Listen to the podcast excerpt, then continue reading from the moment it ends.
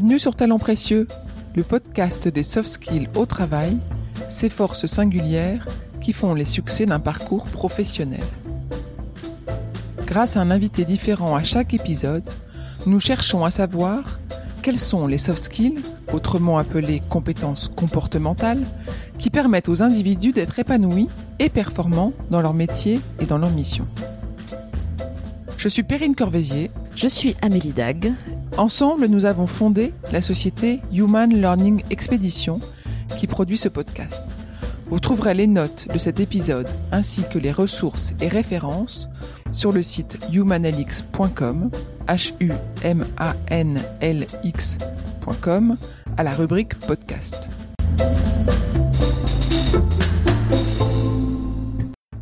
Nous avons été reçus il y a quelques semaines par Michel Guéguin, le père Guéguin, curé de la paroisse catholique Saint-Honoré-des-Lois à Paris, dans le 16e arrondissement. Depuis le début de ce podcast, nous vous annoncions cet épisode. Il nous paraissait original et intéressant d'interviewer un curé dans un podcast sur les métiers. C'est chose faite et nous ne le regrettons pas. Le père Guéguin nous a raconté son parcours de formateur de futurs prêtres. Sa responsabilité était alors d'enseigner, mais également de discerner si ces hommes avaient les compétences et la liberté pour devenir prêtres et curés. Un travail de recrutement en quelque sorte. Nommé curé il y a six ans, il partage avec nous ses responsabilités d'enseignement, de gouvernement et de sanctification de sa grande paroisse. Il explique la construction des projets initiés et nous révèle comment il les mène en collaboration avec les laïcs. Il insiste sur les compétences de pédagogie et sur l'importance du récit. Il aborde la notion de succès qu'il traduit par la joie et la sensation d'un travail accompli et utile.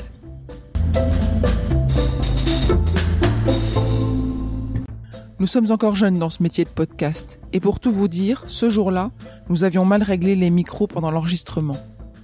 Nous le regrettons car le son est plus métallique et plus saturé que nous ne l'aurions souhaité. Nous vous demandons donc un peu d'indulgence et vous encourageons à écouter cet échange jusqu'au bout et ce malgré la qualité de l'audio. Vous pourriez être surpris d'entendre parler de coworking, de hackathon, de crowdfunding et de storytelling. Bonne écoute. Mon père, bonjour, Bonjour. et merci d'avoir accepté notre invitation. Quand on a pris l'initiative de ce podcast, on a pris la résolution d'interroger des personnes authentiques qui exercent des métiers très variés. Et nous nous sommes demandé si curé était un métier. Alors, est-ce que vous pourriez commencer par nous raconter votre parcours avant votre mission actuelle de curé? Eh ben pour l'essentiel, mon parcours a été euh, consacré à la formation des prêtres, puisque j'ai été un enseignant, professeur, professeur dans une faculté catholique.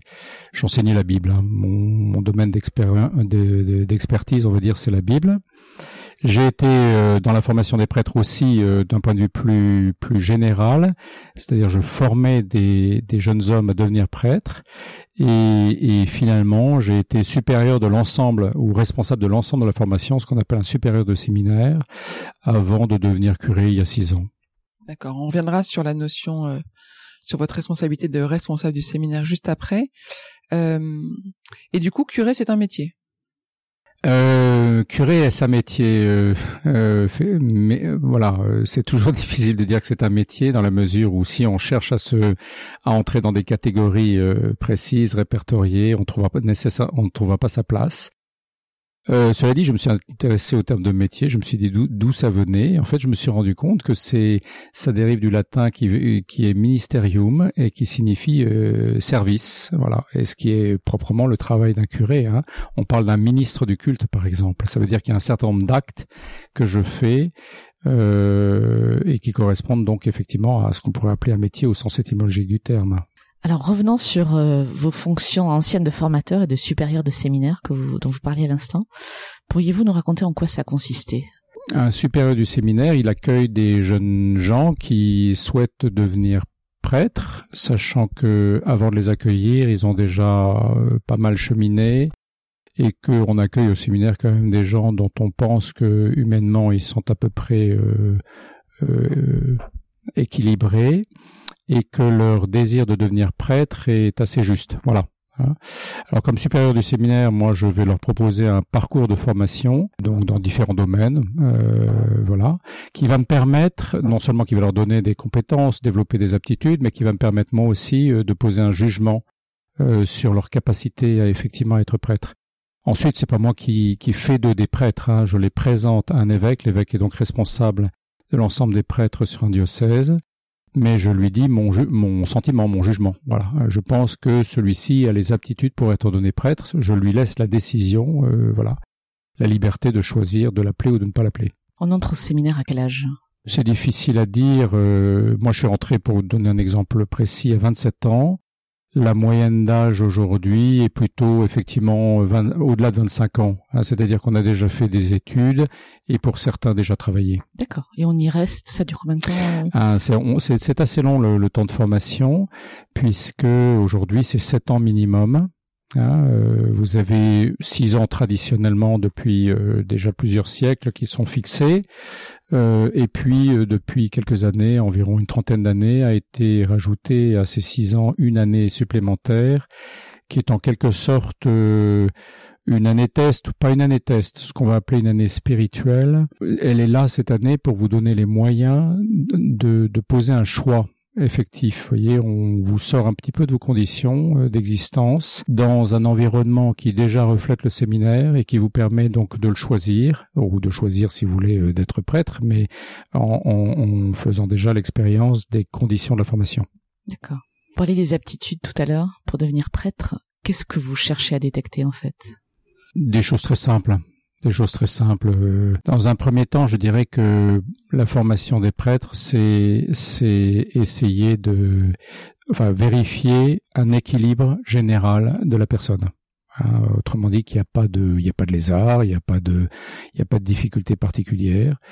Par exemple, typiquement, on va chercher d'un point de vue humain comment se comporte la personne. Hein, euh, est la première, le premier critère que, en fait, que l'on cherche à vérifier, même s'il est difficile à, à, à repérer, c'est la question de la liberté.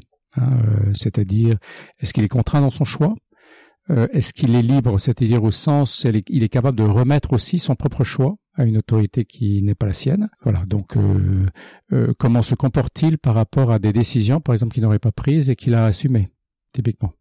Et puis ensuite, il y a tout un certain nombre de capacités humaines, donc la capacité de relation, euh, la capacité de vivre avec d'autres, la capacité de rencontrer des gens qui lui sont qui sont différents, euh, la capacité aussi quand des conflits se présentent de trouver une, enfin voilà, est-il euh, favorise-t-il les conflits, au contraire, tâche-t-il de les résoudre? Ça, ce sont des éléments euh, d'ordre humain. Maintenant, il y a d'autres éléments, enfin, qui sont toujours humains. Par exemple, sa capacité à apprendre, à étudier, à poser un jugement sur euh, à la fois des choses qui relèvent de l'Église, par exemple ce qu'on appelle la théologie, et puis euh, sur les affaires du monde, de manière générale, sur les, les questions qu'on pourrait lui poser, et qui sont pas uniquement, qui ne relèvent pas uniquement du domaine spirituel.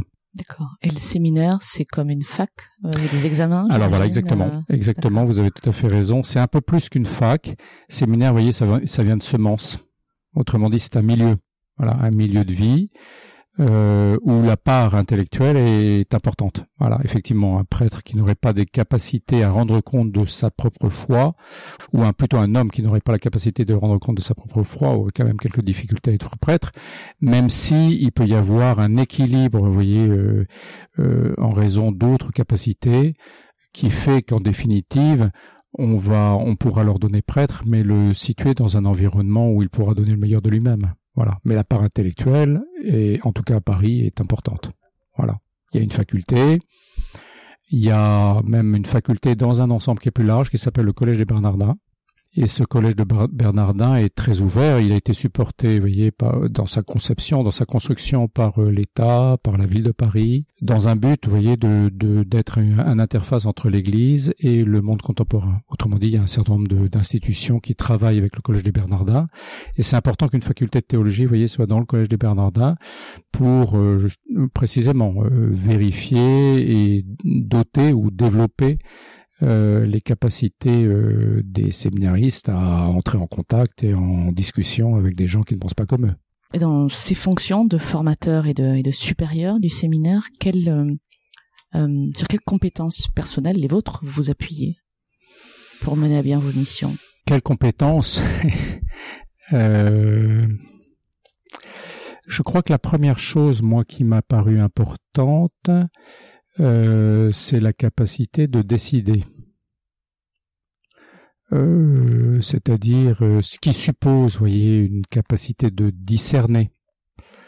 Le discernement, c'est c'est déjà identifier la personne autant qu'il est possible, hein.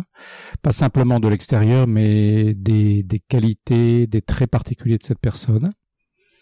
Voilà, et, et décider, c'est-à-dire euh, émettre un jugement euh, que j'essaye d'être le plus objectif possible, sachant qu'en dernier recours, cette, la décision de l'ordonner prêtre ne dépend pas de moi, mais de l'évêque. Mais je présente à l'évêque, je suis en quelque, quelque sorte son collaborateur direct pour tout ce qui est formation des prêtres et a priori, s'il m'a mis à cette fonction, c'est parce que il a pas, enfin, il a pas l'intention de s'opposer à, à, à un séminariste que je lui présenterai pour qu'il soit ordonné prêtre.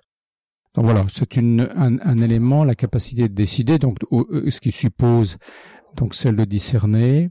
Et donc discerner, euh, vous savez, euh, une des, une des qualités que l'on recherche chez un prêtre, c'est la capacité d'écoute ou d'observation. Voilà. Mais plutôt d'écoute. observer dit enfin observer est large mais écouter c'est vraiment essayer d'entendre euh, les besoins les, les intentions le, le, le, voilà être attentif attentif à une personne entendre ce qui n'est pas dit peut-être c'est ça ou... sans sans sans jugement sans mmh. doute sans soupçon voilà mmh. sans soupçon hein, c'est c'est voilà écouter une personne de l'intérieur mmh. on va dire ça donc pour revenir au séminaire, je viens de réaliser qu'on peut faire sept ans d'études et ne pas devenir prêtre, en fait, c'est ça. Non, et c'est pour ça que j'ai été, enfin, je pense qu'un des éléments euh, du choix de l'évêque pour me mettre à cette, place, c'est la capacité de décision. Je me souviens très bien de la rencontre que j'ai eue avec à l'époque Monseigneur 23 quand il était archevêque de Paris il m'avait dit un des un des axes ou une des demandes que je te fais, c'est euh, que si jamais tu as le sentiment qui ne correspond pas euh, au sacerdoce, eh bien la décision soit prise très rapidement. Donc on n'attend jamais, rarement. Je, n'ai pas de souvenir dans cette tâche. J'ai été quand même six ans supérieur. J'ai été 16, dans, pendant 16 ans dans la formation.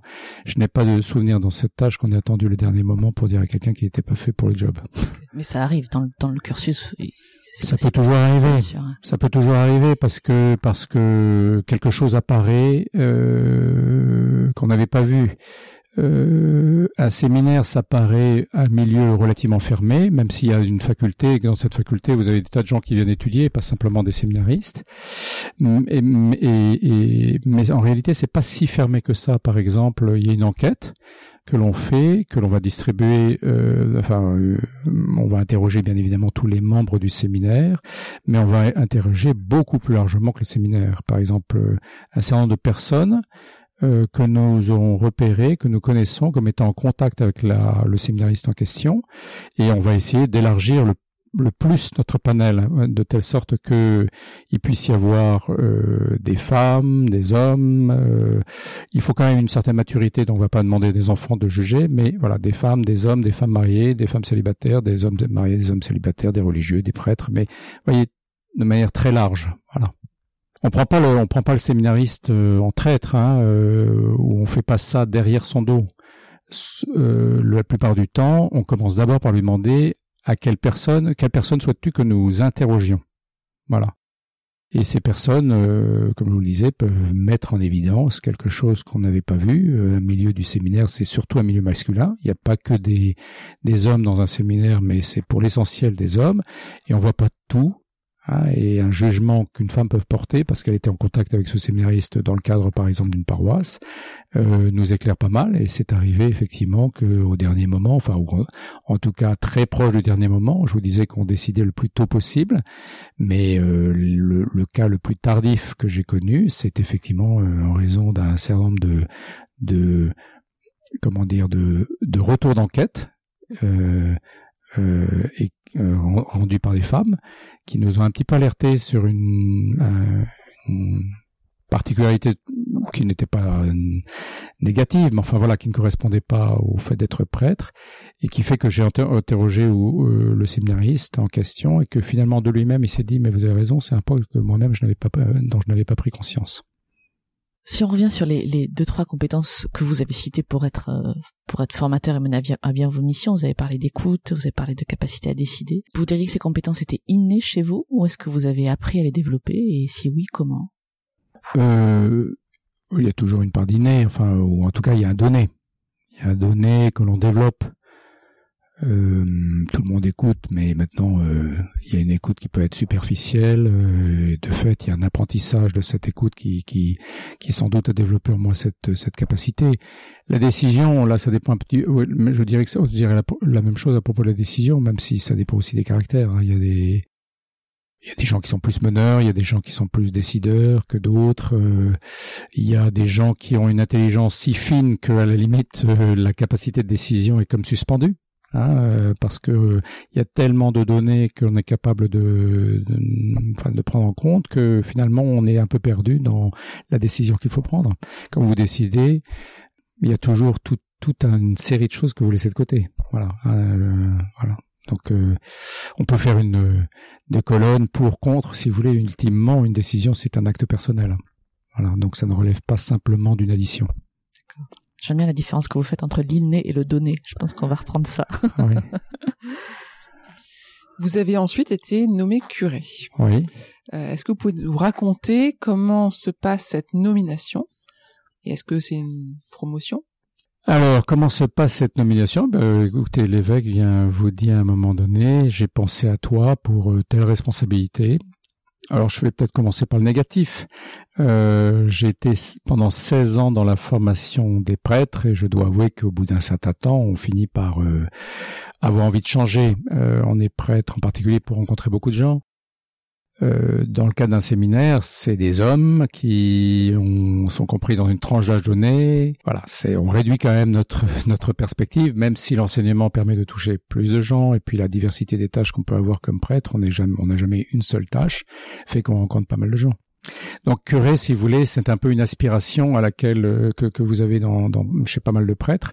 Encore faut-il avoir la, la capacité de, enfin la responsabilité qui va qui va qui va de pair avec cette tâche. Euh, voilà comment ça s'est passé? Ben quand vous êtes supérieur du séminaire, a priori vous avez la capacité d'être curé. Euh, c'est un peu un un cœur, euh, la formation des prêtres hein, dans un diocèse. Si vous n'avez pas de prêtre, euh, ben voilà, le diocèse ne peut pas tenir. Donc, euh, être placé au cœur du système vous rend capable, si vous voulez, d'assurer normalement une tâche. je dirais pas qui est périphérique, hum, qui est même une tâche fondamentale dans, dans un diocèse.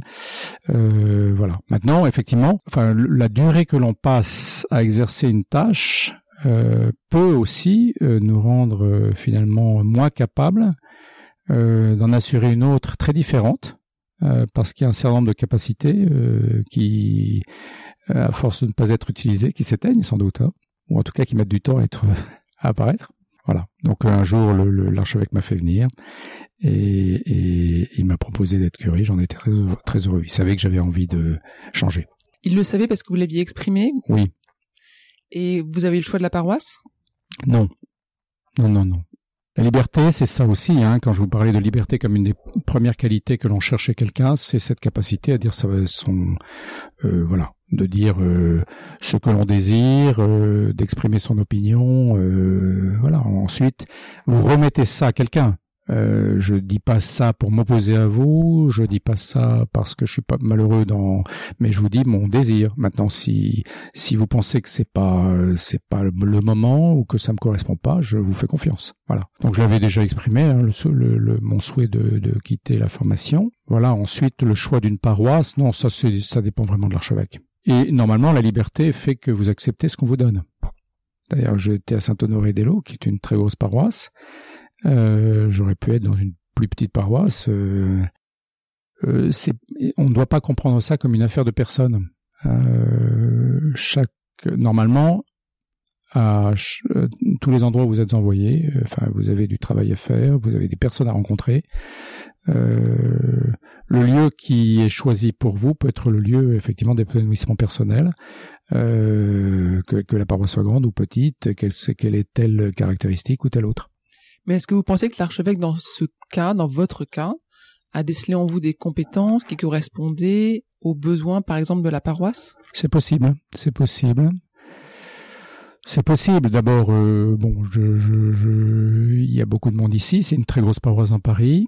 C'est une paroisse qui compte euh, pour plusieurs raisons, euh, à la fois en raison du nombre de personnes bien sûr qui y viennent.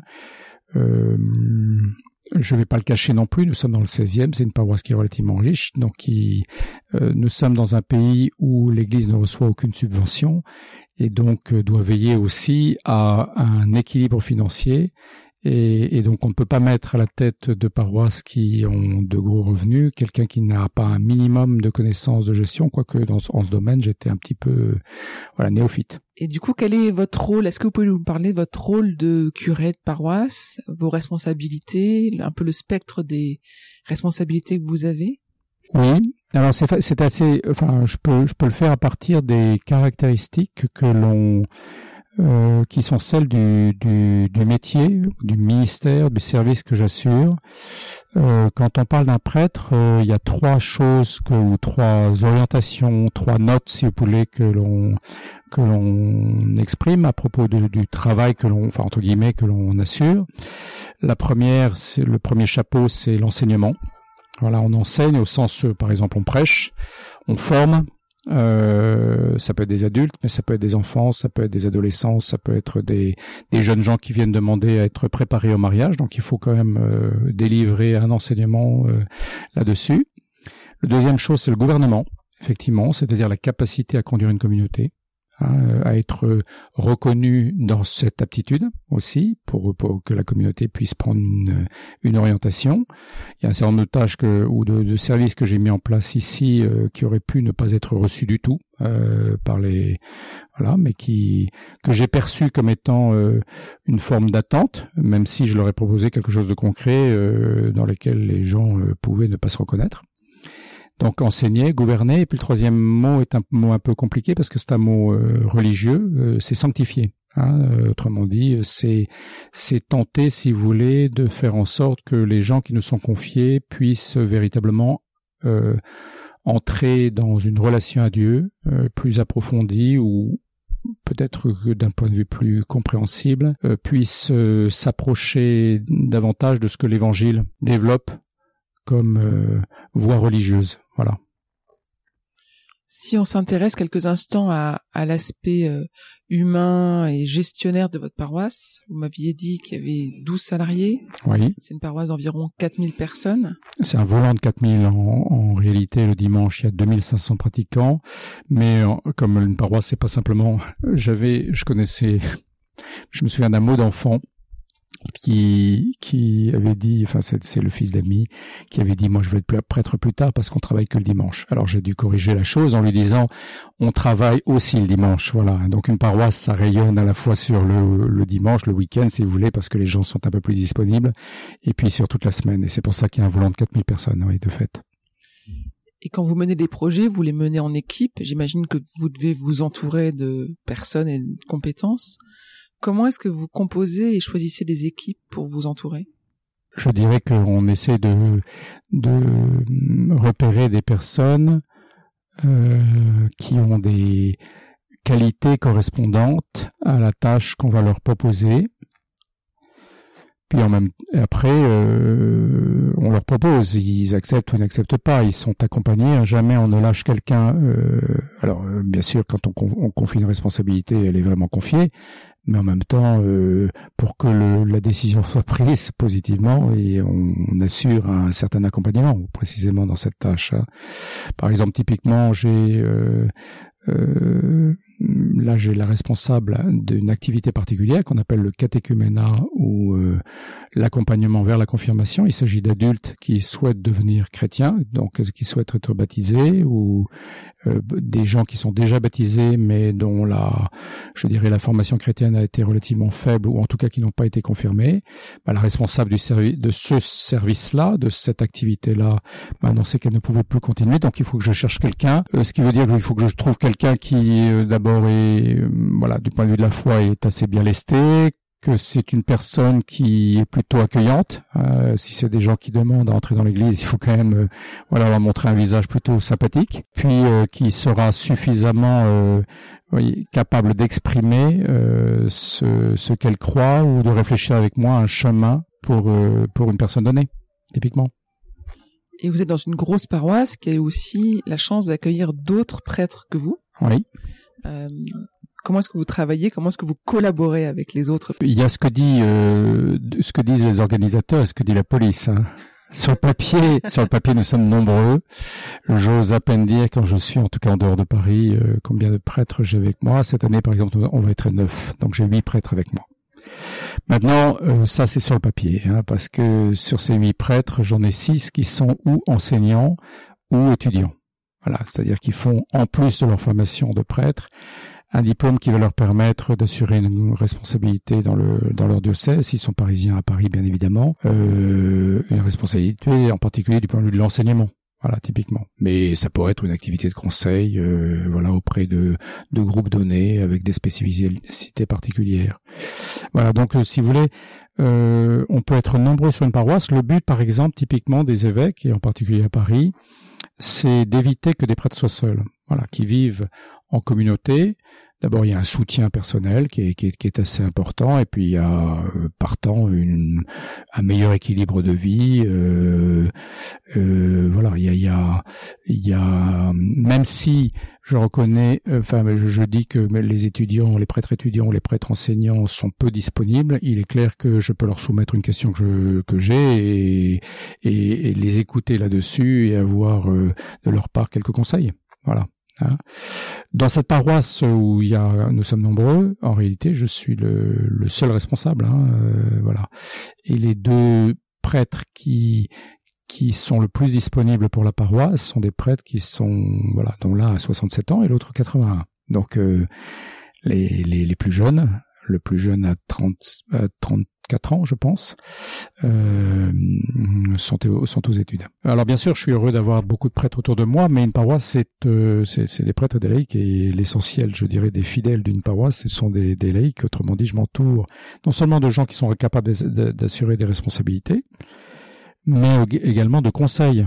Dans toute paroisse, vous avez euh, un conseil qu'on appelle un conseil pastoral, Hein, euh, sachant que le terme pastoral est un terme un peu général qui essaye d'exprimer, euh, je dirais, la fonction d'une paroisse. Hein, euh, ça vient de pasteur, ça vient de berger, ça veut ça, ça, ça exprime l'attention qu'un, prêtre en particulier doit avoir à l'égard de ceux qui lui sont confiés. Voilà. Ce sont des images bibliques qui relèvent de la Bible. C'est peut-être un peu dépassé ou en tout cas peu actuel, mais voilà, ça, ça, ça exprime bien le, le, le soin voilà, le soin qu'un prêtre peut avoir à l'égard des, des, des, fidèles qui lui sont confiés. Et donc il y a un conseil pastoral, et là il y a, je dirais, euh, aussi bien d'ailleurs des gens qui sont responsables d'activité que des gens qui ne le sont pas. Il faut d'une certaine manière qu'il y ait une forme de représentation de, je dirais pas de toutes les tendances, mais en tout cas suffisamment large de la paroisse. Voilà, pour que des gens puissent réagir à des questions qu'on leur pose, euh, des choix qu'on voudrait faire. Euh, voilà. Il y a un conseil pastoral, il y a un conseil économique. Par c'est aussi euh, un budget et les curés dont je suis, par exemple, n'ont pas immédiatement, de manière innée, comme vous disiez tout à l'heure, la capacité de gérer beaucoup d'argent. Voilà, donc il faut avoir des gens qui ont des compétences particulières là-dessus. Euh, c'est pas toujours simple d'ailleurs pour un curé parce que je suis pas financier. Euh, je réunis autour de gens qui ont des compétences, mais finalement c'est moi qui prends la décision. Donc il faut que je voilà que j'acquière quand même un langage, un minimum de connaissances hein, qui me permettent de savoir euh, ce que me disent mes interlocuteurs. J'ai confiance en eux bien évidemment, mais il y a des décisions qui ne relèvent que de moi. Est-ce que vous avez été formé pour développer ces compétences ou est-ce que vous vous êtes formé tout seul? Oui, on est formé. La formation pour être prêtre, mais pour être prêtre, il n'y a pas de cours de gestion, par exemple, dans un séminaire. Euh, même s'il y a des questions économiques qui sont abordées. Euh, voilà. Mais c'est plus sous l'angle d'un discernement. Euh, que sous l'angle de qu'est-ce qu'on va faire avec cet argent? Est-ce qu'on le place Ou est-ce qu'on voilà Ou est-ce qu'on va investir dans telle telle affaire Voilà. Euh, ensuite, il y a une formation sur le terrain, oui, une formation sur le terrain. Vous n'êtes pas euh, jeté immédiatement dans le grand bain, c'est-à-dire que euh, quelqu'un qui serait immédiatement prêtre ne devient pas tout de suite curé. Mm. Voilà, hein, il y a tout un temps d'apprentissage. D'ailleurs, on va lui proposer le meilleur d'une certaine manière, c'est-à-dire le rapport avec les personnes. Ah, il va s'occuper voilà de telle catégorie de population. Par exemple typiquement un jeune prêtre on va le mettre par exemple avec des jeunes avec des étudiants avec euh, des jeunes professionnels etc c'est c'est la partie la plus la plus intéressante du métier je veux dire que d'être en relation avec les personnes. Voilà. Et au fur et à mesure où il va développer une certaine capacité pastorale donc à accompagner des groupes donnés euh, peu à peu, il va aussi voir les, je dirais, tout ce qui rend possible cet accompagnement. Euh, voilà, c'est-à-dire par exemple, il faut des locaux, il faut euh, pouvoir les entretenir, il faut de l'argent, etc. Et au fur et à mesure, il acquiert une formation pour laquelle il, il est aidé. puisqu'il y a dans tous les diocèses, il y a ce qu'on appelle une direction générale d'administration, Hein, et que vous avez un certain nombre de conseillers qui peuvent euh, intervenir. Euh, voilà, par exemple, si vous avez recruté quelqu'un, euh, vous faites appel à, au pôle ressources humaines du, du diocèse. Si vous avez à licencier quelqu'un, vous faites appel au pôle de ressources humaines du diocèse aussi, qui va vous aider avec des compétences en particulier de soit de relations humaines, soit enfin de, en tout cas des compétences juridiques pour vous aider à faire le à, à choisir la bonne personne. Voilà. Est-ce qu'il y a d'autres compétences euh, que vous avez eu l'impression d'avoir développées ces dernières années en tant que curé? Ben, J'ai certainement développé des choses, je ne les identifie pas nécessairement. D'abord, j'ai changé d'échelle. Hein. Le séminaire, c'est euh, 60, 70 séminaristes. Là, on passe à, comme je disais, un volant de 4000 personnes. Euh, autrement dit, ça oblige à avoir un point de vue un peu plus haut. Euh, il y a des choses que je n'avais jamais faites, soyons clairs. Effectivement, euh, euh, je disposais, si vous voulez, d'un budget qui correspondait précisément au séminaire dont j'avais la charge. Je me préoccupais pas de la manière dont celui-ci, enfin l'argent arrivait. Voilà, c'était plutôt dans de l'utilisation et une utilisation qui était quand même très ciblée. Là, c'est beaucoup plus large. Je dois me préoccuper de l'approvisionnement. Voilà. ici, dans une paroisse, par exemple, je dois m'occuper aussi de la destination des lieux. Euh, on pense on pense église quand on pense paroisse, donc euh, la destination c'est le culte, c'est offrir un lieu d'accueil pour toutes les personnes quand elles souhaitent prier ou en tout cas être écoutées quand elles ont un souci particulier, etc. Bon, mais en même temps vous avez un parc immobilier qui est attaché à la paroisse, qu'est-ce que j'en fais? Voilà, euh, il y a des locaux qui coûtent de l'argent, est-ce que je dois simplement les utiliser ou est-ce que je dois trouver un, usage qui permette précisément aussi de, de pouvoir rénover, d'entretenir ces locaux? Voilà. Donc c'est des tas de choses effectivement que je n'ai euh, des, des, sujets ou, si vous voulez des fonctions que je n'avais pas avant et pour lesquelles j'ai dû développer effectivement un certain savoir-faire modeste. Est-ce que vous êtes évalué dans votre euh, rôle de curé par euh, l'archevêque? Est-ce que vous avez un feedback qui vous est donné régulièrement? Oui, régulièrement. Tout à fait. Enfin, feedback, je dirais pas ça. L'archevêque est à la tête d'un gros diocèse, donc c'est pas nécessairement auprès de lui que je, vais rendre, à lui que je vais rendre compte, même si c'est ultimement à lui. Il a aussi des, des collaborateurs directs, ce qu'on appelle des vicaires généraux. Vicaire, c'est-à-dire un assistant, si vous voulez, général, c'est-à-dire au sens où il a, il a l'ensemble des responsabilités de l'archevêque sur la partie euh, du territoire qui lui est confiée. Donc régulièrement, je vois mon vicaire général. Si j'ai une question, je lui pose, je, l'appelle hein, pour avoir un retour là-dessus. Euh, voilà. Je peux être évalué de diverses manières. Ça peut être l'archevêque lui-même sur des questions qui sont de type pastoral, mais par exemple typiquement vous avez, comme je le disais, une direction euh, générale des affaires économiques euh, du diocèse et auprès de cette direction, bah, j'ai voilà cette année la paroisse Saint-Honoré a un budget qui a diminué ou qui a augmenté. Qu'est-ce que vous faites? Comment on peut vous aider pour que l'argent rentre? Voilà, ce sont des questions qu'un curé doit nécessairement se, poser. Vous êtes un curé dans la ville de son temps. Euh, avant de s'intéresser au projet que vous avez mené concrètement, j'avais une question sur la notion de la relation avec l'État, avec la ville, avec la mairie. Est-ce que c'est aussi un de vos rôles euh, d'être en relation, de représenter votre paroisse? Je pense oui. Oui, oui. L'État euh, j'ai pas de, relation particulière avec l'État en général ou avec un quelqu'un qui le représenterait. La mairie certainement. Voilà. Hein, euh, les paroisses. La paroisse, par exemple, c'est un territoire. avant d'être des personnes, c'est d'abord un territoire. Voilà. Et ce territoire est situé.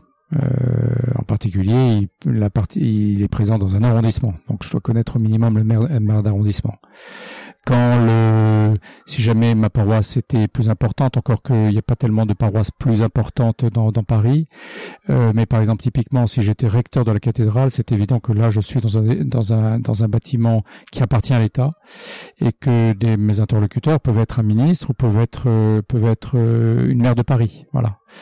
Euh, ici dans le 16e, c'est plutôt le, mes interlocuteurs sont plutôt à la mairie du 16e. Euh, donc effectivement, euh, c'est la première chose et c'est ça fait partie des premières relations que l'on établit, euh, voir si la relation avec le maire est bonne ou la mairie est bonne, euh, qui sont nos interlocuteurs, voilà. principalement. Ah, dans le 16e, c'est relativement facile comme comme relation. je dois avouer que quand je suis arrivé ici, c'est le maire qui m'a précédé avant que je, je ne prenne contact avec lui pour m'inviter à déjeuner. Donc j'étais très très honoré. Hein, euh, voilà. Et puis ensuite, on s'est, s'est retrouvé sur un certain nombre de points. Chaque année, on fait une espèce de bilan et puis on se retrouve sur un certain nombre de points qui peuvent l'intéresser. Dans les projets que vous avez menés, vous avez ouvert récemment un espace de coworking. Vous avez euh, mené une campagne de crowdfunding euh, pour la réfection de l'église qui s'appelait Adopte un banc. Où est-ce que vous trouvez ces idées et comment est-ce que vous menez ces projets? Alors j'ai pas une, comment dire une ligne rouge avec le ciel qui va me permettre de trouver euh, sortir de mon chapeau un lapin comme ça. Euh, c'est beaucoup en discutant en discutant avec les gens. Alors cela dit j'aime bien être un peu original et vous citez euh, cette opération de crowdfunding qui m'a beaucoup amusé.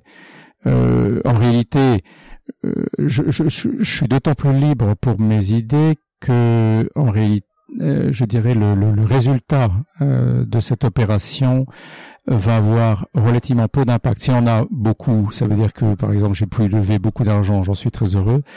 Mais s'il, s'il a peu d'efficacité, si c'est peu efficace, c'est pas très grave parce que je suis adossé à un montage financier qui va me permettre de faire les travaux que je veux faire. Voilà. Mais j'aime bien là, les aspects un peu originaux qui font un peu rire. Euh, effectivement, adopte un banc, j'ai un peu surfé sur euh, adopte un mec, adopte une je sais pas quoi, euh, voilà. Donc ça m'amusait beaucoup avec des effectivement euh, tout un, un, comment dire un univers de communication qui correspondait. voilà. Euh, par exemple, pour le, alors pour la question du coworking, ça c'est une vraiment une réflexion qui a mis beaucoup de temps et qui est passée euh, aussi bien avec le conseil pastoral qu'avec le conseil économique. Comment dire, comme une idée qui a germé euh, de différentes rencontres. Par exemple, il y a sur la paroisse au moins un lieu, si c'est pas, oui, euh, il y, a, y a une activité qui a été à, l'origine de, de ce, ce, choix, enfin de ce projet. C'est euh, un groupe euh, d'entrepreneurs et de dirigeants chrétiens que j'accompagne et que j'ai fait réfléchir sur l'usage possible de, de, d'un espace que je, dont on disposait avenue Victor Hugo en lien avec le monde de l'entreprise. cela dit, j'avais été aussi sans être, sans avoir des compétences particulières dans, ce domaine, c'est quelque chose qui m'intéresse. Euh, J'étais par exemple, je suis assez intéressé par euh, ce qui est neuf. J'étais, on a été la première paroisse, c'est la seule d'ailleurs. Maintenant, c'est aux Bernardins qui nous ont piqué un peu l'idée, euh, malheureusement. Mais enfin, les Bernardins, je, je leur conseille volontiers. Et puis, quand on est dans un écrin, euh, je dirais pareil, c'est-à-dire un, un, bâtiment qui date du XIIIe siècle. voilà, on a, on a des avantages par rapport à une paroisse qui a été construite à la fin du XIXe. Voilà. Donc moi, j'avais, j'avais fait ici une espèce, une soirée qui rassemblait un certain nombre de geeks intéressés, enfin, qui travaillaient pour l'Église, ou en tout cas qui vont les monter des, des, des, des applications pour l'Église. Et la soirée s'appelait Pitch My Church. Donc on essayait de, voilà, ils essaient, enfin on essayait. Moi je n'essayais rien. Je leur prêtais les lieux, euh, j'encourageais euh, l'opération, euh, et, donc se sont rassemblés un certain nombre de, de jeunes qui avaient tous, voilà, qui développaient des applications pour l'Église. Et à partir de là, je me suis dit qu'est-ce qu'on peut faire pour être en contact un peu plus régulier avec ce type d'univers? on a peut-être des locaux disponibles. Euh, celui qui organisait Pitch My Church est allé à la recherche précisément d'un d'un d'un local pour sa start-up et donc du coup c'est comme ça que vous voyez le point de départ est, celui-là. Ensuite j'ai réfléchi de manière un peu plus durable avec ce ce groupe de d'entrepreneurs et dirigeants chrétiens. Voilà et Bon, le coworking c'est pas c'est pas nécessairement le but de l'Église. Hein, c'est pas là. Je peux trouver un intérêt. Je peux m'intéresser à ou je peux je peux faire de ce lieu un symbole, c'est-à-dire du de l'intérêt que l'Église en général porte au monde du travail. Maintenant, euh, moi, ça m'intéresse de le lancer pour de, pour plusieurs raisons. Euh, il peut y avoir d'abord un aspect euh, comment l'Église peut être présente dans le monde du travail, c'est-à-dire lui donner des notes particulières. Typiquement, par exemple, en insistant davantage sur la solidarité en faisant en sorte que des gens qui sont euh, au chômage puissent euh, néanmoins trouver un, un, enfin venir travailler dans un espace de coworking en payant moins cher ou voire en étant euh, voilà en, parce qu'ils sont en période de chômage sans, sans payer du tout. Voilà. Comment des jeunes des étudiants qui n'ont pas beaucoup d'argent peuvent se lancer dans un projet et être accueillis dans ce type de lieu comment par exemple une personne handicapée peut trouver une place dans ce, ce milieu. Voilà. Ça ça m'intéresse en même temps, euh, si euh, je n'accueille que des gens au chômage, euh, que des gens qui n'ont pas d'argent ou que des gens qui sont fragiles, je vais pas réussir à faire quelque chose qui va tenir dans le temps. Donc il faut aussi qu'à côté, il y ait un certain nombre de, de, de, de, gens qui ont les moyens de pouvoir voilà faire que cette aventure se développe. Donc voilà, vous voyez, c'est c'est à la fois l'intérêt que l'Église peut avoir dans le monde du travail, c'est aussi insister sur une, une valeur ou une qualité que je recherche ou que voilà euh, dans, dans, dans ce monde du travail qui est la question de la solidarité. Hein, euh, bon, et puis en même temps, il faut être raisonnable, il faut être aussi euh, très réaliste. J'ai des locaux à disposition. Est-ce que c'est pas un bon moyen, par exemple, euh, de ne pas perdre de l'argent sur ces locaux, de les entretenir, euh, voilà, de faire fructifier un bien que, que je possède, plutôt que de le voir partir dans différents projets qui ne feraient que l'abîmer? Est-ce que sur ce genre de projet, que ce soit la campagne de crowdfunding ou le coworking, un de vos critères de succès, c'est le recrutement de nouveaux paroissiens? Ça peut, ça peut, ça peut. Euh... C'est pas votre enjeu premier. Disons que c'est sûr que par exemple avec le, coworking, j'approche des gens que qui ne sont pas paroissiens ou qui sont s'ils sont paroissiens, c'est au sens physique. Je vous ai dit tout à l'heure que la paroisse est un territoire, ils peuvent habiter le quartier et découvrir ce lieu où ils peuvent travailler, mais pas, mais ils sont pas chrétiens, ils sont pas pratiquants. Euh, nous sommes dans un quartier où il y a beaucoup de juifs, euh, voilà, ils peuvent venir travailler dans le coworking savoir que c'est un lieu dont qui est une émanation de la paroisse Saint-Honoré-des-Laux, euh, quelquefois, effectivement, les interroge. Les, ce lieu a trois objectifs. Enfin, on a défini un, comment dire, un ensemble de, on a fait un cahier des charges pour ce lieu, pour que, pour essayer de, de rentrer un peu dans nos fonds quand même, parce que ça a coûté de l'argent de, que de le lancer. Alors, il y a le, le, le coworking proprement dit. Il y a aussi la vocation de salle. Et par exemple, ces salles s'appellent euh, Jérusalem, euh, Éphèse, Rome. Voilà. C'est une manière indirecte de, de suggérer hein, d'où, voilà quelle est la source euh, de notre aspiration. Euh, voilà, donc ça me permet d'être en contact effectivement avec des gens qui sont pas nécessairement chrétiens ou pratiquants et euh, montrer un autre visage de l'Église, un peu plus neuf, un peu plus euh, actuel. Vous avez parlé de solidarité tout à l'heure. Euh, je sais que dans cette paroisse, en hiver, il y a une organisation qui est mise en place pour accueillir des sans domicile fixe euh, pour la nuit en particulier. Mhm. Est-ce que c'est un projet que vous allez renouveler l'année prochaine? Est-ce que c'est un projet que vous continuez? Oui, on va être à notre quatrième saison. Voilà, pour parler en termes de série. Euh, J'y tenais beaucoup à ce projet et en même temps, là encore, hein, même si on tient beaucoup à un projet, il faut vérifier qu'il correspond aussi à une sensibilité, à une attente, ou en tout cas trouver la forme que le, qui permettra à ce projet d'être accueilli dans une communauté donnée. Voilà. Typiquement, pour rebondir, euh, pour lier avec votre question précédente, euh, ce projet d'accueillir des gens de la rue euh, au chaud pendant l'hiver, pendant toute la durée de l'hiver, c'est un projet qui m'a intéressé aussi parce qu'il drainait, il attirait des personnes qui sont pas du tout liées à l'Église, mais qui étaient voilà, qui étaient heureuses de pouvoir participer à un projet qui venait en aide aux gens de la rue, à des gens de la rue. Voilà, typiquement vos bénévoles qui vous aident à réaliser ce projet, enfin qui mènent le projet, j'imagine, enfin qui le font vivre, ne sont pas forcément vos paroissiens actifs. Euh, exactement, exactement. Il peut y avoir des tas de gens qui, enfin, j'ai eu des gens qui sont venus me voir me disant, j'ai entendu parler de cette opération, je suis pas chrétien, est-ce que est-ce que vous m'acceptez quand même? J'ai dit, mais bien sûr, c'est fait pour, hein, c'est, voilà, c'est, c'est, on est moteur dans un, dans un projet, mais on n'est pas fermé sur, euh, je dirais, la, euh, l'accueil de personnes qui veulent aider et qui ne savent pas comment faire, ou en tout cas qui ont tout proche de chez eux une occasion de pouvoir le faire. Et puis ça peut être l'occasion de découvrir une paroisse aussi. Hein. Parce que si on a des, des chrétiens dans Panthécan, ben voilà, ils découvrent que l'Église est peut-être pas exactement ce qu'ils imaginaient et peut-être plus sympathique que ce qu'ils imaginaient. Voilà. Est-ce que vous avez des nouveaux projets pour la paroisse? J'ai peut-être une, une, une difficulté ou j'allais dire une inaptitude, puisqu'on parle pas mal d'aptitudes, de, compétences, etc. Euh, je suis pas un visionnaire. Ah ben, je suis pas visionnaire. Euh, des, des, projets germent et à un moment donné, ils sont suffisamment mûrs pour que j'en ai une, une, image un peu claire.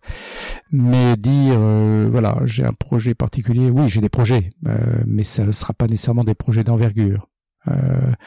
Euh, dans, dans, le cadre de la solidarité, par exemple, euh, Saint-Honoré, avec ce, ce, projet qui s'appelle Hiver solidaire, que vous avez mentionné tout à l'heure, euh, est devenu une paroisse repérable dans Paris, où ce projet marche. Hein, on accueille pas pas beaucoup de personnes de la rue, hein, soyons clairs. Hein. On accueille l'année dernière, on en a accueilli cinq. Voilà, dans des conditions quand même qui sont des conditions qui s'apparentent à une famille, c'est-à-dire ils ont, je dis pas chacun leur chambre, mais en tout cas ils ont un lieu où ils dorment qui s'apparente à une chambre et une table euh, à laquelle participent des, paroissiens qui donne vraiment le sentiment, un sentiment fraternel. Mais accueillir euh, cinq personnes pendant trois mois demande la mobilisation quasiment de 150 personnes. Voilà. Donc Saint-Honoré, c'est une paroisse qui a été repérée pour sa capacité précisément à organiser ce type de choses et à le faire bien parce que ça marche. Voilà. Donc du coup, on nous a demandé, euh, et on est plutôt venu me chercher, mais voilà. Ensuite, il faut monter le projet, euh, d'organiser des choses, par exemple autour de la Journée mondiale du pauvre que le pape François a lancé, je crois, euh, l'année dernière ou il y a deux ans. Voilà. On avait déjà l'année dernière lancé quelque chose, et cette année, on va développer un petit peu le projet autrement dit, autour de cette journée mondiale du pauvre, elle doit être autour du 17 novembre. Cette année, ce sera un peu plus large, il va être sur trois jours. Alors, en, lien avec d'autres lieux, hein. par exemple Saint-Eustache, il y aura une grande veillée de prière, à Notre-Dame, un grand rassemblement le dimanche. Et le samedi ici, euh, ce sera dans, dans, dans quatre, cinq paroisses dans Paris. Il y a des paroisses pivots et Saint-Honoré en est une. Euh, il y aura, par exemple, euh, des conférences. enfin, une conférence assurée par une personne qui a longtemps connu la rue qui en est sorti heureusement, et qui pourra aussi amener, parce que le but c'est aussi de, de valoriser des personnes de la rue, c'est pour elles qu'on fait ça aussi, hein, qui pourra aussi amener un certain nombre de personnes qui lui ressemblent. Je suis content d'ailleurs d'accueillir une femme qui a passé 14 ans dans la rue, parce que nous accueillons en fait des hommes ici à Saint-Honoré, et c'est important aussi qu'on soit sensible au fait que même si elles sont moins nombreuses, hum, il y a quand même des femmes dans la rue. Voilà. Et puis le soir, on a un grand concert qui est fait par une personnalité, enfin une personne, euh, j'allais dire relativement connue, mais c'est aussi connu dans un certain milieu, même s'il a vendu des plusieurs centaines de milliers de disques. C'est Grégory Turpin, peut-être Natacha Saint-Pierre avec laquelle il a déjà chanté euh, des chants. Enfin, il a fait un disque sur euh, des sur Sainte Thérèse. Et Grégory Turpin m'a proposé un projet qui consiste à faire chanter les personnes de la rue. Donc euh, à mêler plutôt, pas simplement faire chanter des personnes dans la rue, mais à mêler des gens. Enfin, à considérer, si vous voulez, que c'est qu'on soit dans la rue ou qu'on ne le soit pas.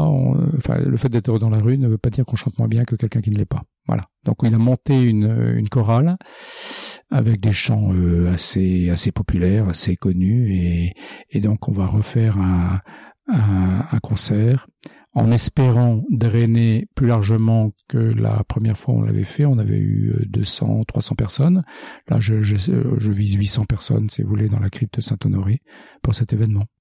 Voilà, mais c'est un projet, vous voyez, ponctuel, qui m'a été plus proposé que je n'y ai pensé. Maintenant, j'ai d'autres projets, mais ponctuels, si vous voulez, ou euh, qu'est-ce que je peux vous donner comme exemple euh, Le pape François a écrit un document qui s'appelle Amoris Laetitia, la joie de l'amour, où il traite des questions du mariage et de la famille, et s'interroge en particulier sur tous ces couples qui, euh, pour des raisons X ou Y, euh, ressemblent pas exactement, euh, je veux au modèle de la famille chrétienne. Et donc, Qu'est-ce qu'on fait pour eux? Ben voilà, j'ai un projet là-dessus qui va être que j'ai essayé de formaliser, si vous voulez, en différents temps.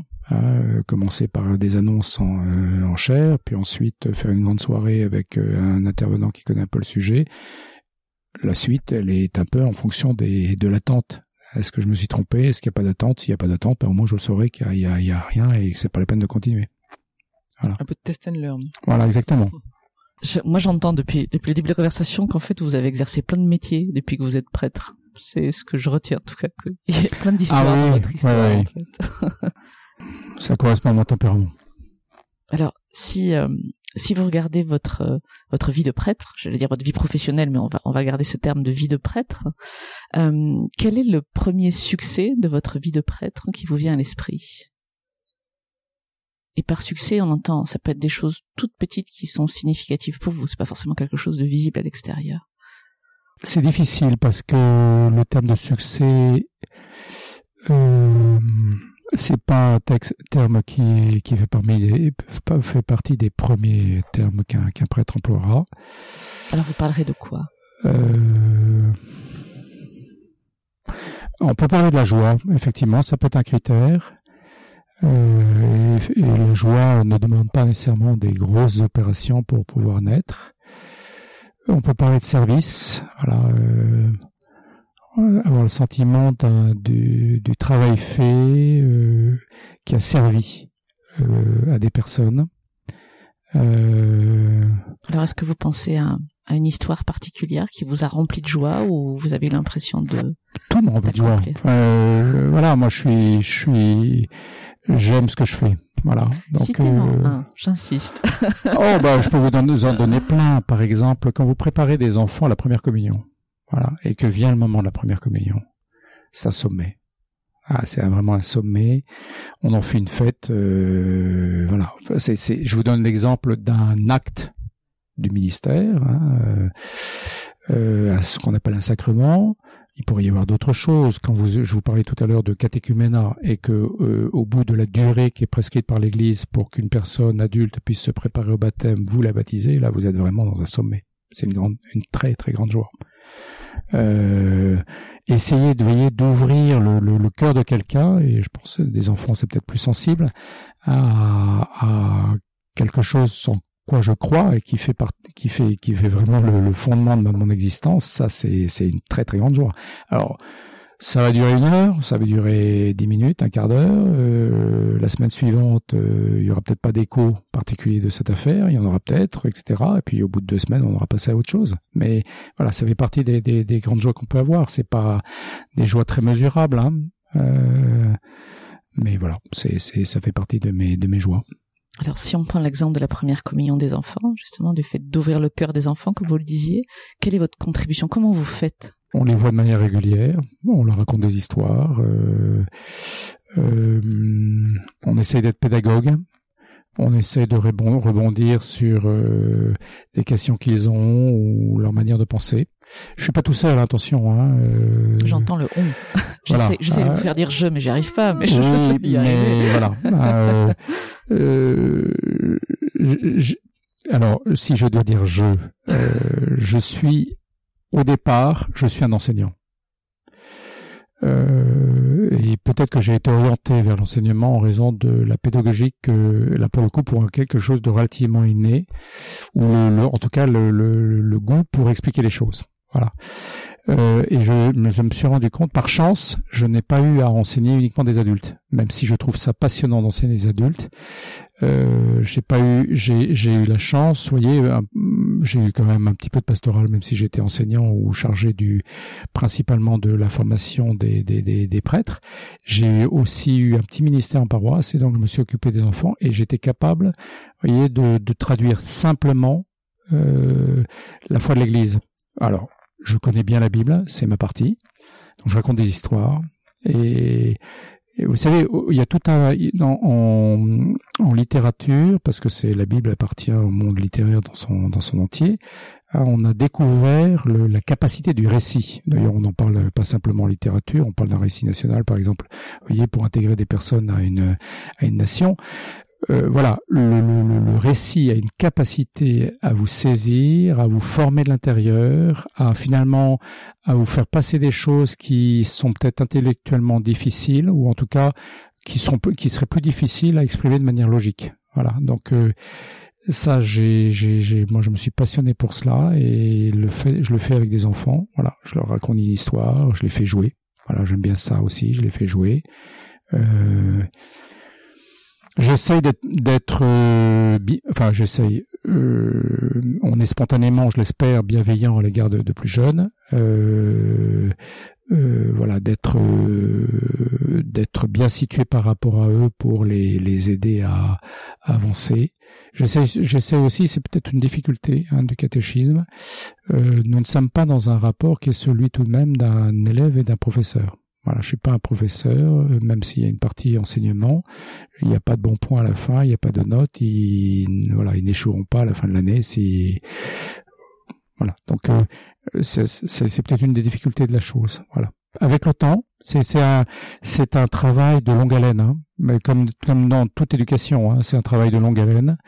Et vous vous rendez compte que euh, y a des choses qui sont semées, qui finalement finissent par pousser, par traverser. Voilà. Je crois vraiment que il y a une parabole dans l'Évangile ou euh, un peu un peu surprenante parce que Jésus raconte l'histoire d'un homme qui jette du grain dans la terre pour bien sûr un agriculteur qui va qui va travailler le sol pour euh, pour obtenir son, sa, sa, nourriture.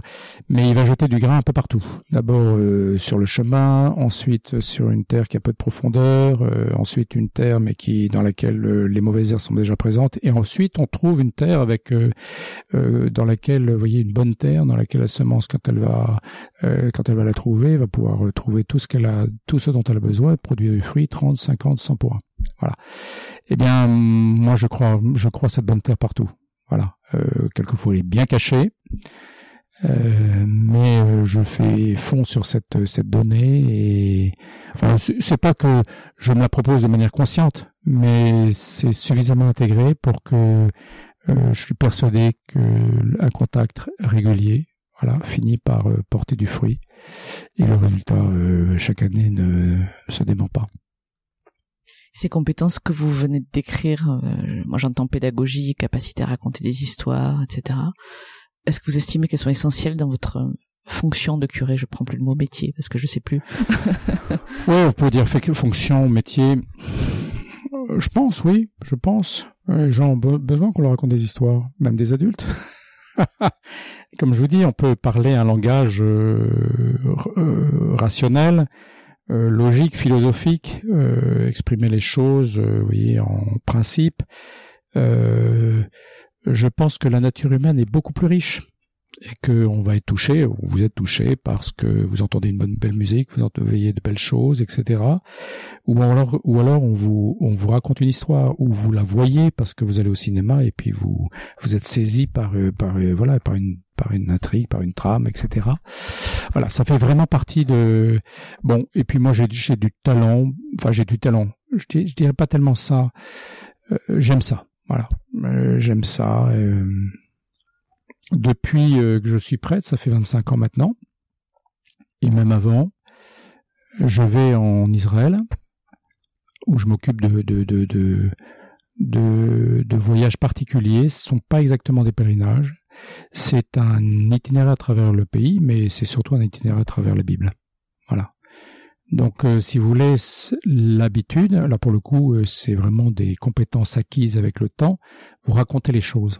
Voilà. Et ce récit, c'est pas un récit figé. Euh, j'ai pas de papier. Euh, je prends la Bible telle qu'elle vient et j'ai un, voilà, j'ai une assemblée à qui je dois raconter ce texte. Et de fait, quand je, ça dépend un petit peu des réactions des uns et des autres, s'ils dorment, s'ils dorment pas, etc. Euh, ou de ma volonté précisément de les saisir à un moment donné où ils pourraient s'assoupir. voilà, je raconte la Bible. Donc, si vous voulez, ça a développé des compétences effectivement pour ça. On arrive aux dernières questions de notre euh, interview. Euh, quel conseil donneriez-vous à un jeune qui entrerait sur le marché du travail aujourd'hui? Si je réponds un peu vite, je dirais la liberté. Voilà. C'est-à-dire au sens, voyez, vous interrogez véritablement sur ce que vous voulez faire. Alors en même temps, euh, le marché du travail, vous n'êtes pas non plus. il peut être, il peut être quand même assez. enfin, en mauvaise en mauvaise santé et vous pouvez arriver, euh, vous avez une compétence donnée, vous trouvez pas de, boulot. Donc la liberté, elle est un peu limitée là-dedans. Hein. Euh. Mais c'est sûr qu'être libre, c'est-à-dire euh, vraiment s'interroger est-ce que ça me correspond ou ça me correspond pas. Voilà. Si je réfléchis peut-être un peu plus, je dirais avoir confiance. Voilà. pour le coup, c'est un peu le contre-pied de ce que je viens de dire à l'instant, c'est-à-dire il n'y a pas, alors on connaît le, on connaît le, proverbe, hein, il n'y a pas de saut métier, il n'y a que deux sauts de gens. Euh, tout est occasion de réjouissance, voilà, ou de réjouissance, ou en tout cas de d'épanouissement personnel, euh, d'occasion d'apprendre, de, de, de, de, grandir en compétences, etc. Euh, la liberté, elle est peut-être, c'est peut-être pas le premier, le premier conseil que je donnerais. Vous voyez, c'est peut-être le second par rapport à celui-là euh, liberté ensuite, c'est de me dire, mais finalement, ce qui me plaît, c'est tel ou tel aspect. Or, dans le travail que je, fais, euh, c'est peu mis en valeur, alors qu'à côté, euh, il y a peut-être quelque chose qui me correspond pas complètement, enfin, qui, qui que je, auquel je n'avais pas pensé, et, et, en fait, où les, je retrouvais beaucoup plus d'éléments qui me réjouiront. Merci. Alors maintenant, si je vous pose la question dans votre domaine, quelqu'un qui s'intéresserait, j'imagine que vous croisez des jeunes qui, même aujourd'hui, euh, qui, euh, euh, même si vous n'êtes plus formateur, qui, qui s'intéressent, qui vous souhaitent devenir prêtre, qu'est-ce que vous leur dites? Leur parler de liberté aussi, j'imagine? Que je suis heureux. Ah. voilà. D'accord. L'aspiration au bonheur est une quand même quelque chose de fondamental. un prêtre malheureux ou n'importe qui d'ailleurs qui est malheureux dans son, son domaine n'attire pas un médecin malheureux, un huissier malheureux, un chef d'entreprise malheureux, c'est pas quelqu'un qui attire. Euh, si vous rentrez à la maison en disant euh, j'en peux plus de ce travail, euh, vos enfants vont vous dire bon ben c'est pas ça que je veux faire. Voilà. Non, leur dire leur dire que c'est vraiment un, milieu épanouissant, sans, j'en suis vraiment heureux. voilà, la diversité de relations et des choses euh, tout à l'heure, c'est vous qui avez, dit, je crois, que vous avez l'impression que j'ai fait plusieurs métiers, plusieurs professions. Ben, en réalité, euh, à la fois, ça me correspond profondément, je crois. Euh, quand j'étais quand j'étais plus jeune, beaucoup plus jeune, je pensais être agriculteur. Pourquoi? Parce qu'on s'occupe de plantes, parce qu'on s'occupe d'animaux, parce qu'on s'occupe de, de tracteurs, donc de moteurs, parce qu'on s'occupe de gestion, parce qu'on discute, voilà, parce qu'on a le temps, parce qu'on vit à la campagne. Vous voyez, donc il y a un aspect éclectique. Voilà. C'est sûr que c'est mieux d'avoir une capacité euh, large hein, euh, pour faire ce métier. Euh, voilà. Il y a vraiment un contact avec les gens et donc une multiplicité d'activités que l'on peut faire qui donne peut-être peuvent peut-être donner le sentiment de, de, touche à tout. quelle évolution voyez-vous dans la fonction de curé? Et là, là c'est la question de délire. Est-ce que vous imaginez par exemple que des robots puissent vous assister un jour? C'est vraiment une question de délire. On a, le droit de, rire. Puisque c'est une question précisément de, relation avec les personnes. Hein. Voilà. Alors c'est pas simplement une question de relation avec les personnes, effectivement on conduit une communauté. Donc il y a une relation à un ensemble de personnes. Euh, mais les robots, je vois pas tellement leur place. L'évolution de curé. Euh, l'évolution de curé, je pense que c'est une évolution. Où il va y avoir une réduction de, euh, une réduction euh, sur l'essentiel de la tâche des activités du curé. Euh, il y a de moins en moins de prêtres. Voilà. On sollicite et on, on fait découvrir d'une certaine manière, ou en tout cas on insiste sur le fait que le seul fait d'être baptisé, un fait laïque euh, qui participe à la vie de l'Église, a des compétences à mettre au service de l'Église le prêtre ne fait pas tout. Il est là un peu. Euh, il, est certain que un prêtre est important ou est même essentiel pour célébrer la messe, euh, pour donner euh, précisément les sacrements que les chrétiens attendent qu'il leur donne, mais il fait pas tout. Euh, vouloir que le, prêtre fasse tout, c'est voilà, c'est un c'est un travers que que que le pape dénonce pas mal d'ailleurs en ce moment, qui s'appelle le cléricalisme, euh, voilà, qui peut venir du prêtre lui-même, qui peut venir aussi des fidèles, qui considèrent que le prêtre est un peu au-dessus de tout le monde et qu'il a lui seul la capacité de faire, faire les choses. C'est pas possible. D'abord, c'est pas le projet de Dieu et c'est pas possible et on est de moins en moins nombreux pour assurer le, travail. Autrement dit, il est important de travailler avec des ligues, de leur montrer qu'ils ont des compétences, euh, sont pas enfin que la tâche que je fais n'est pas nécessairement une tâche sacerdotale, qu'elle peut être assurée par n'importe qui, mais être présent, voilà. Euh, donc, quand je disais réduire, c'est peut-être le mot est peut-être pas très encourageant. Vous voyez, se concentrer peut-être c'est mieux, se concentrer sur des des activités, enfin euh, des, un domaine propre, voilà, tout en étant un lien avec tous les gens qui travaillent pour l'Église. Que peut-on vous souhaiter pour la suite de votre euh, vie de prêtre? De continuer à être heureux. euh, que peut-on me souhaiter? Euh,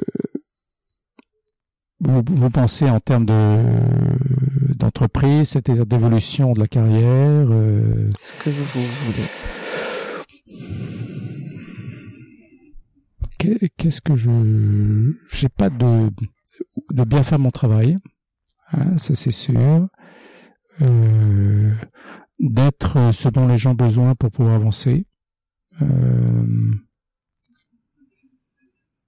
voilà je suis je suis je suis je suis heureux donc je vais continuer à l'être ça c'est clair je suis pas nécessaire je suis pas nécessaire. Si demain l'archevêque m'enlève ma tâche, euh, j'essaierai de le vivre tout à fait euh, librement. Voilà. Et en me disant, il a, il a sans doute raison, et même si je le vois pas nécessairement. Voilà. Pour me confier une autre, sans doute, parce que, à moins d'avoir démérité euh, particulièrement, euh, euh, voilà. Donc, euh, je suis pas nécessaire pour la tâche donnée. Il y a une forme de liberté, si vous voulez. Euh, euh, là, j'ai déjà, ça fait déjà six ans que je suis euh, curé. C'est normalement la durée, la première durée de responsabilité. Ce qu'on a, on a dit une durée de nomination. Vous êtes nommé pour six ans. on peut vous prendre avant, bien évidemment, ou pour une autre tâche, parce qu'on en a besoin. Mais a priori, c'est une forme d'engagement, vous voyez, que l'évêque prend à votre égard en, en, en, disant, je vous laisse, je te laisse six ans quelque part, donc tu as six ans pour, voilà, envisager quelque chose. Euh, comme un mandat. Comme une espèce de mandat, mais vous voyez, ça, ça a l'avantage que euh, vous découvrez la tâche et puis à un moment donné, vous devenez suffisamment capable de la, de lui donner une, un tour, un tour personnel. Voilà. Euh, et six ans, euh, c'est bien. Là, j'ai été prorogé, prolongé, hein, de trois ans supplémentaires. Euh, voilà, je n'espère pas euh, durer plus. Enfin, ça fera neuf ans. Au bout de neuf ans, il faudra peut-être changer. Voilà s'il me demande de rester encore euh, après quand on est quand on est encore prolongé c'est encore sur une durée encore plus courte c'est-à-dire d'une année sur l'autre voilà donc je n'espère pas être prolongé trop et je n'ai pas aujourd'hui de perspective précise sur ce que je pourrais faire après merci beaucoup merci à vous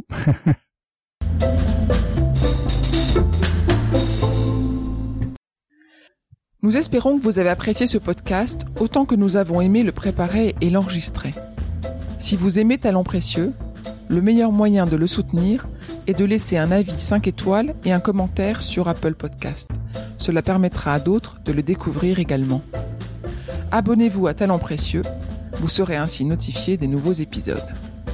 Talent Précieux vous est proposé par la société Human Learning Expedition ou HLX nous concevons et mettons en œuvre des programmes originaux et impactants destinés à révéler et développer les soft skills des individus pour en faire des acteurs épanouis et performants dans l'entreprise du 21e siècle. Pour en savoir plus sur HLX, connectez-vous sur humanlx.com ou suivez-nous sur Facebook, Instagram, sur LinkedIn ou sur Twitter. À bientôt pour de nouveaux épisodes.